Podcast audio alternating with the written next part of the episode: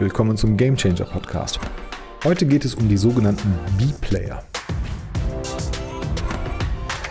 Das meine ich gar nicht negativ. Wenn ich sage von A-Player und B-Player, A-Player sind die Kandidaten, die Sie einstellen. So, zwei Kandidaten waren zur Auswahl, Sie haben Kandidat A den Vortritt gelassen, das ist der A-Player. Der B-Player ist der, der knapp gescheitert ist, wirklich ganz knapp.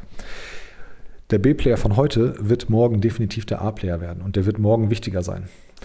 Seien Sie nett zu diesen Menschen. Und sagen Sie diesen Menschen sehr höflich ab und erklären Sie ihnen das. Also investieren Sie wirklich 15 Minuten Ihres Lebens darin, dem Menschen ein vernünftiges Feedback zu geben, warum es diesmal nicht geklappt hat. Und verabreden Sie sich für die Zukunft nicht allzu weit. Verabreden Sie sich für die Zukunft von einem Zeitraum von drei Monaten oder sechs Monaten. Und versuchen Sie immer Kontakt zu diesem Menschen zu halten. Sie werden den Tag nicht retten können, wenn Sie ihm absagen, aber Sie werden den Tag, das ist ein gut investierter Tag für die, für die Zukunft. Sie werden immer im Gedächtnis bleiben und der Bewerber oder die Bewerberin wird es, wird es definitiv schätzen, dass sie sich die Zeit genommen haben für das Feedback. Und sagen Sie auch ruhig den Menschen, woran es gelegen hat, was Sie sich gewünscht hätten, wo ein bisschen Entwicklungspotenzial ist, was vielleicht noch verbessert werden muss. Und beim nächsten Mal rufen Sie selber diesen Menschen an. Sie entsparen sich unheimlich viele Prozesse. Das ist so. Prozesse heißt automatisch Zeit und Geld. Und wenn Lisa oder Tom heute eine Absage von Ihnen bekommen und Sie wissen ganz genau, hey, in sechs Monaten oder zwölf Monaten brauche ich, brauche ich einen von den beiden, dann bleiben Sie in Kontakt und sagen, ich melde mich in drei Monaten. Fragen Sie nach, wie der Fortschritt von Schatten geht, ob sich überhaupt irgendwas getan hat und so weiter und so weiter. Natürlich ist das Risiko da, dass dieser Mensch einen neuen Job hat, aber er wird auch darüber nachdenken, ob er zu Ihnen kommen wird. Das, ist, das kann ich Ihnen garantieren. Und nach sechs Monaten machen Sie das wieder und nach neun Monaten wieder.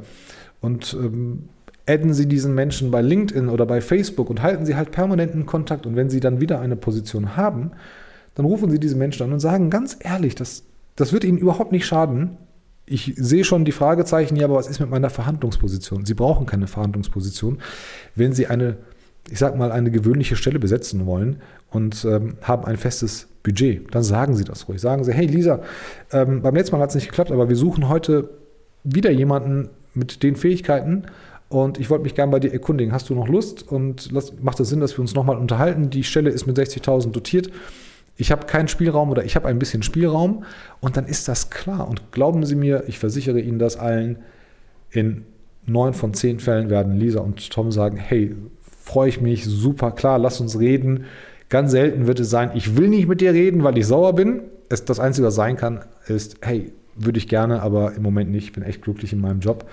Dann halt beim nächsten Mal. Aber Sie haben dadurch eine passive Pipeline geschaffen. Sie haben neue Menschen kennengelernt, sie sind in Kontakt und äh, sie haben was für ihr Branding getan. Das ist ganz, ganz wichtig, weil Lisa und Tom werden es überall rum erzählen, werden sagen, bei Karl-Heinz Meyer, in ihrem Beispiel sind sie das, bei der Karl-Heinz Meyer GmbH, hat es leider nicht geklappt, aber ich habe da echt jemanden kennengelernt, den HR-Leiter oder Recruitment Managerin oder was auch immer und ähm, habe da Kontakt. Und wer weiß, vielleicht, wenn Lisa und Tom nicht wollen, dann werden sie jemand anderen empfehlen. Das heißt, sie sparen unheimlich viel Zeit Kosten und nehmen der ganzen Rekrutierung ihre, ihre Schärfe weg. Ähm, nicht jeder ist äh, Vorstandsvorsitzender und nicht jedes Bewerbungsgespräch muss steif und trocken und steril sein.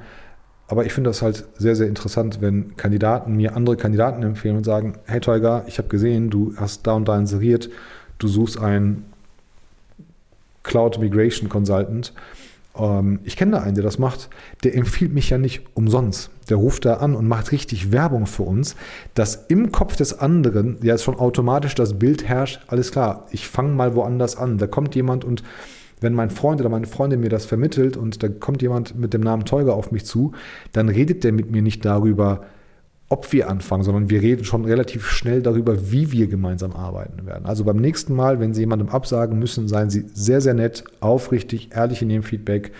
Ähm, geben Sie Wertschätzung und bleiben Sie definitiv mit den ganzen Kandidaten in Kontakt.